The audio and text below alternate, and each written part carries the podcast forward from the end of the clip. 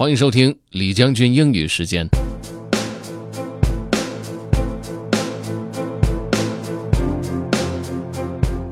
今天的这篇内容呢，来自于经典的商业小说《The Goal》的第一篇。这本书呢，应该算是比较早的用小说的形式来说明商业道理的一本书。作者的主要理论是在系统当中找到 bottleneck 瓶颈，那么往往可以解决问题，或者是实现突破。Okay, let's get started. Have fun. The Goal A Process of Ongoing Improvement by Eliyahu M. Goldratt. Chapter 1 I come through the gate this morning at 7.30 and I can see it from across the lot. The crimson Mercedes. It's parked beside the plant next to the offices. And it's in my space. Who else would do that except Bill Peach? Never mind that the whole lot is practically empty at that hour. Never mind that there are spaces marked visitor.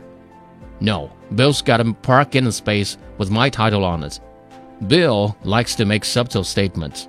So, okay, it's the division vice president, and I'm just a mere plan manager. I guess he can park his damn Mercedes wherever he wants. I put my Mazda next to it in a space marked controller. A glance at the license as I walk around it assures me it has to be the Bill's car because the plate says number one.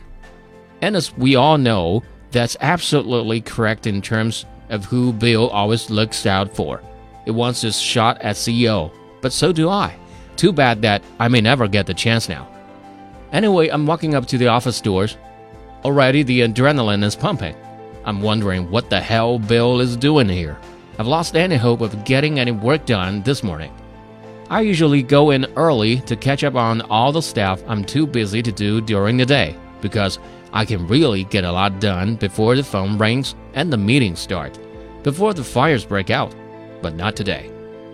Mr. Rogo! I hear someone calling.